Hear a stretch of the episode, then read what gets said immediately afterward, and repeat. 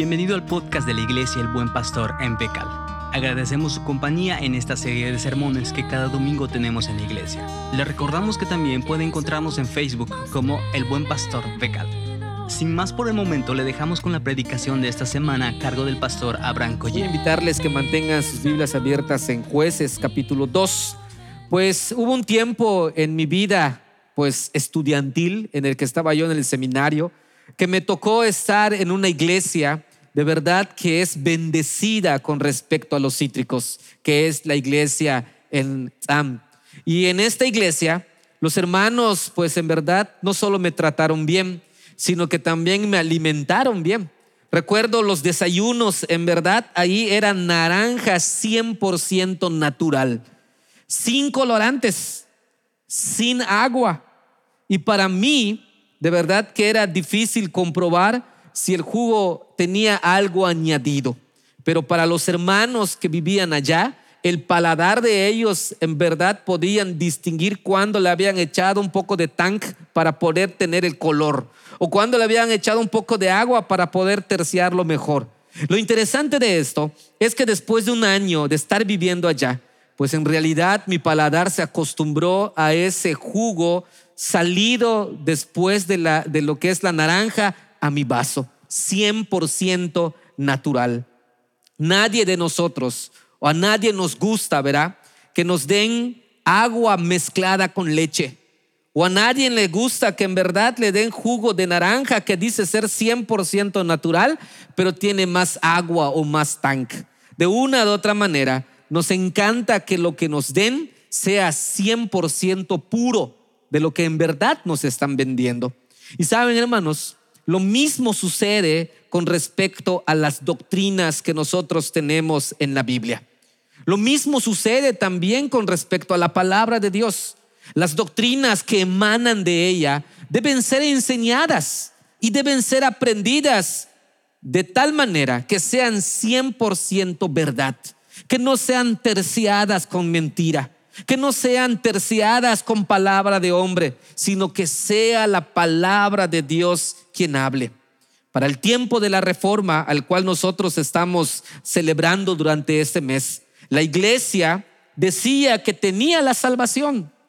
Una persona en verdad podía creer y en verdad la persona podía añadirle a la escritura cualquier otro escrito humano. Y es por eso que regresamos a la frase solo escritura, porque la verdad es que solo la palabra de Dios es la regla de fe y práctica. Pero también recordamos acerca de solo Cristo, que nos enseña esta verdad, que el único camino para llegar a Dios es a través de su Hijo Jesucristo. Y la semana pasada estuvimos hablando acerca de la gracia. La gracia en verdad es el don que Dios nos da. La gracia, amados hermanos, es en verdad lo que nos hace aceptos ante Cristo. La gracia no se nos da porque seamos, no sé, ah, especiales o tengamos algo en especial o podamos hacer algo especial. No, la gracia es 100% pura, sin añadiduras. Y hoy hablaremos acerca de la fe. La fe, amados hermanos, es por lo cual tú y yo podemos tener esta comunión con Dios. Y esta fe tiene que ser pura, tiene que ser verdadera, tiene que ser genuina. No podemos mezclar la fe con ritos. No podemos mezclar la fe con cualquier otra cosa que emane fuera de Dios. Por eso, para el tiempo de la reforma, en la iglesia prácticamente es quien decía quién era salvo y quién no era salvo. En la época de la reforma, la iglesia estaba tan contaminada con todo este tipo de añadiduras que decían que para que tú pudieras hacer, tú pudieras ser salvo, tenías que seguir ciertos ritos, tenías que seguir ciertas pautas, tenías que seguir ciertos sacramentos y así podías recibir la salvación. Simplemente la iglesia había añadido a la fe esto que estamos viendo. Pero los reformadores en el siglo XVI creían y descubrieron esta verdad que en la Biblia se encuentra. Solo la fe en Jesucristo es el medio que Dios había escogido y ha escogido tanto en esa época como ahora para que tú y yo pudiéramos tener salvación. En otras palabras, hermanos, la fe, que es la certeza personal de que Cristo y ninguno otro me ha salvado. Esta fe salvadora no solo contiene un elemento de conocimiento, sino que también esta fe salvadora contiene y reconoce algo que tiene que ver con nuestra voluntad y algo también que tiene que ver con nuestro asentimiento. Tener un elemento de voluntad, un elemento de asentimiento es en verdad lo que a nuestra fe distingue. Solo la fe es en realidad lo que nos da la justificación delante de Dios a través de Cristo. Y cuando nosotros ponemos nuestra fe en lo que Cristo ha hecho en la cruz del Calvario, entonces nosotros estamos siendo justificados para con Dios. Recibimos la justificación. La fe está definido por el catecismo de Heidelberg de la siguiente manera. La fe es un seguro conocimiento y una verdadera confianza. La fe es un seguro conocimiento y una verdadera confianza. Lo que nosotros vemos es que ponen primero el conocimiento y luego la confianza. La Biblia siempre pone el énfasis en lo que creemos y a quién creemos y después pone nuestra experiencia y nuestro sentimiento o asentimiento de creer. De tal manera, hermanos, que la fe es más que una sensación. La fe, amados hermanos, es más que una emoción. La fe tiene que ver con la verdad que emana de las escrituras. Por ello, los reformadores en el siglo XVI tenían claro que sin fe es imposible agradar a Dios. En otras palabras, ellos también creyeron que tus obras y mis obras son un reflejo de lo que tú y yo creemos. Las obras no cuentan para declarar delante de Dios que somos justos no son parte fundamental para la decisión que Dios nos declare justos, sino que nuestras obras, lo que tú y yo hacemos, nuestra obediencia a Dios, es el resultado de que en verdad Dios nos ha hecho justos. Podemos decir entonces que creemos en la justificación por la fe, pero también podemos decir que vivimos en obediencia a Dios. La fe entonces no es solo intelectual, no es solo emocional, sino que también la fe tiene el elemento de la voluntad que determina nuestras acciones en la vida cotidiana. Sin fe, hermanos, es imposible agradar a Dios. Por eso el incrédulo, por más que quiera, no va a obedecer a Dios. Por ello, amados hermanos, el incrédulo no solo no obedece a Dios, sino también no vive en sometimiento a Dios. La fe, entonces, en la existencia de un Dios soberano y poderoso, la fe entonces en la existencia de lo que Cristo hizo en la cruz del Calvario me lleva, querramos o no, a una obediencia en confianza. Por ello, una verdadera fe siempre produce confianza y la confianza, obediencia.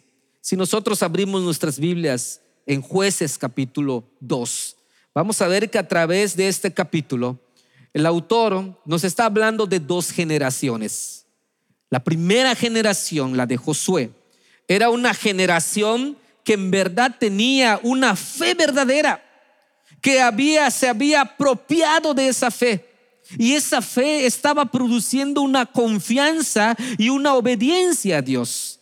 Por ello el autor principia una segunda revisión del periodo de Josué desde una nueva perspectiva. Vean ustedes que dice el versículo 2. Porque ya Josué había despedido al pueblo y los hijos de Israel se habían ido cada uno a su heredad. El versículo 7 dice, y el pueblo había servido a Jehová todo el tiempo de Josué y todo el tiempo de los ancianos que sobrevivieron a Josué, los cuales habían visto las grandes obras de Jehová que él había hecho por Israel.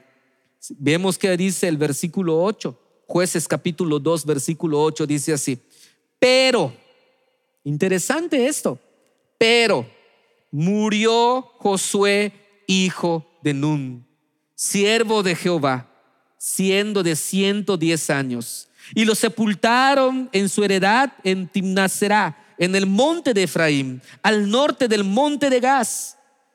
Y vean qué pasó. Y toda aquella generación también fue reunida a sus padres.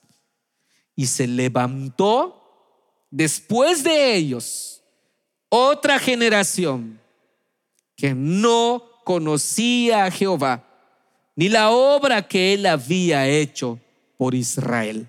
¿Se dan cuenta? Dos generaciones. ¿Se dan cuenta?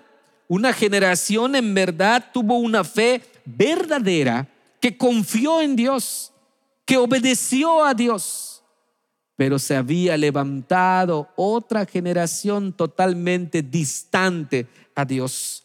Solamente se necesitó una generación para que la memoria de las grandes proezas que Dios había hecho en Israel se perdieran o se oscurecieran, de tal manera que el conocimiento verdadero de Dios había sido terciado con otras ideas y la confianza y la obediencia en el mandamiento de Dios habían decaído. Por ello, amados hermanos, la importancia de la fe verdadera, la importancia de comunicar la el verdadero evangelio en nuestros días es vital. Veamos cómo sucedió esto. Jueces capítulo 2, versículo 10 dice así, otra generación que no conocía a Jehová, ni la obra que él había hecho por Israel. Versículo 11 dice, después los hijos de Israel hicieron lo malo ante los ojos de Jehová. Versículo 12 dice, dejaron a Jehová, el Dios de sus padres, que los había sacado de la tierra de Egipto, y se fueron tras otros dioses. Versículo 13 dice, y dejaron a Jehová. Versículo 17 dice, pero tampoco oyeron a sus jueces, sino que se fueron tras dioses ajenos, se apartaron pronto del camino en que anduvieron sus padres, obedeciendo a los mandamientos de Jehová. Ellos no hicieron así. ¿Se dan cuenta cómo el escritor va pintando la decadencia de esta generación?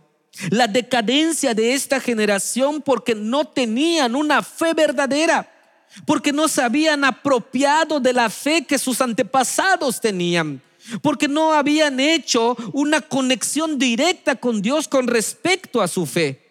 La generación que presenció las obras de Jehová en la conquista de Canaán simplemente se había mantenido fiel, pero en cambio, la generación que nosotros estamos leyendo no vivió esas proezas divinas, cayó presa de la idolatría, simplemente no conoció a Dios. Y saben, esto no implica en verdad que no hubieran oído las maravillas divinas, sino que simplemente no habían experimentado en carne propia lo que sus padres habían experimentado. En verdad no habían tenido esta comunión vibrante y cercana como la tuvieron sus padres. Simplemente estos hijos se habían apartado de Dios. Para explicarlo de una manera más simple, la religión cananea parecía más atractiva en cuanto a su naturaleza y ofrecía más, vamos a decir, beneficios inmediatos ofrecía permisidad sexual, incremento de la fertilidad en embarazos, según muchas cosechas. Y una de esas características más atractivas era que el hombre podía seguir viviendo como él quisiera. y aparentemente arrodillarse ante los ritos religiosos. Podía hacer casi lo que quisiera y aún así seguir siendo obedientes por lo menos a uno de los muchos dioses cananeos. Qué interesante es esto, hermanos, porque cuando nuestra fe no es una fe verdadera, cuando nuestra fe se va terciando de otros conocimientos, pensamientos, filosofías en este tiempo, nos pasa exactamente como a esta generación. De repente, no solo no creemos, queremos creer en la palabra de Dios, sino que de repente comenzamos a hacer caso más a lo que nos dicen a través del Facebook. Hay personas que creen más a través de lo que ellos o las frases poéticas que encuentran en el Facebook que lo que la palabra de Dios dice. Simplemente la fe verdadera se va diluyendo. Y cuando se diluye la fe verdadera, hermanos, la confianza en el Dios real y verdadero también se diluye. Veamos qué, se, qué siguió pasando. Después de que ellos tuvieron una fe mezclada, simplemente su confianza en Dios también decayó.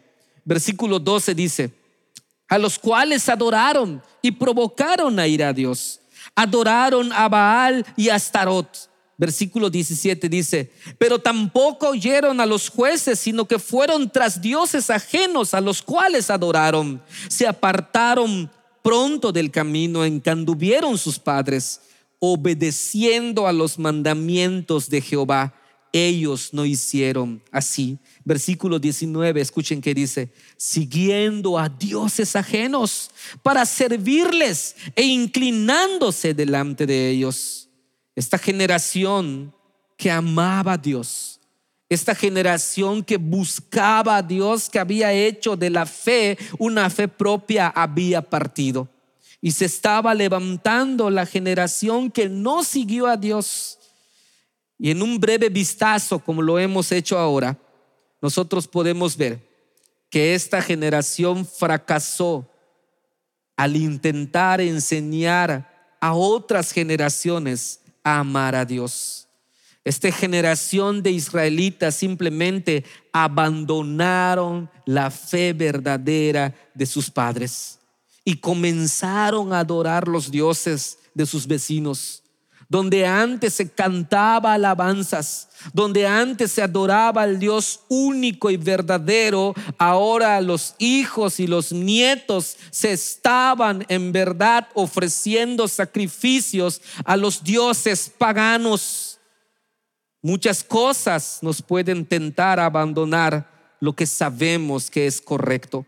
Los cananeos en verdad Tenían dioses para casi todas las estaciones del año, para casi todas las actividades. Para ellos el Dios Jehová era tan solo un Dios ante muchos dioses. Pero por su parte Israel tenía que adorar exclusivamente a Dios. Para ellos no era posible creer que Dios fuera el único verdadero. Habían muchos dioses. Había una carpeta de menú acerca de los dioses. Los ídolos entonces empezaron a tomar y a representar todo lo que los humanos querían. Sin embargo, la naturaleza de Dios que exigía no solo la exclusividad, sino también exigía la verdadera adoración, se había mezclado con otros dioses. Hermanos, si hoy en día tú y yo.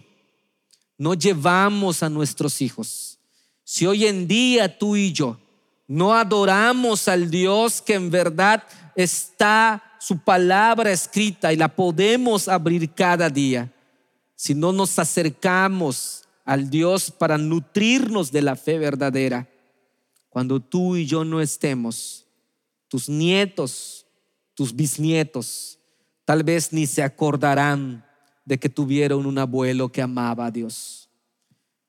Una fe verdadera siempre produce confianza, pero también una fe verdadera siempre produce obediencia. Escuchen que sigue diciendo. Jueces capítulo 2, versículo 11 dice, y sirvieron a los Baales. El versículo 17 dice, se apartaron pronto del camino en que anduvieron sus padres, obedeciendo a los mandamientos de Jehová, que ellos no hicieron así. Versículo 19 dice, y no solo se apartaban de sus obras, sino, sino también de su obstinado camino. Y versículo 20 dice, y no obedecían a mi voz. Después de aceptar la mentira, después de terciar la verdad con otras filosofías, después que su confianza había disminuido, la adoración a los Baales simplemente era el siguiente paso de los israelitas. Ellos no vieron nada malo en esto pues solo era el segundo paso después de haber olvidado el primero. El resultado natural fue que se volvieron exactamente como los cananeos. Sin una fe verdadera, nuestra confianza decae. Sin una fe verdadera, nuestra obediencia a Dios, amados hermanos, es irreal. Y vamos a ir tras otra cosa u otra persona que no sea Dios.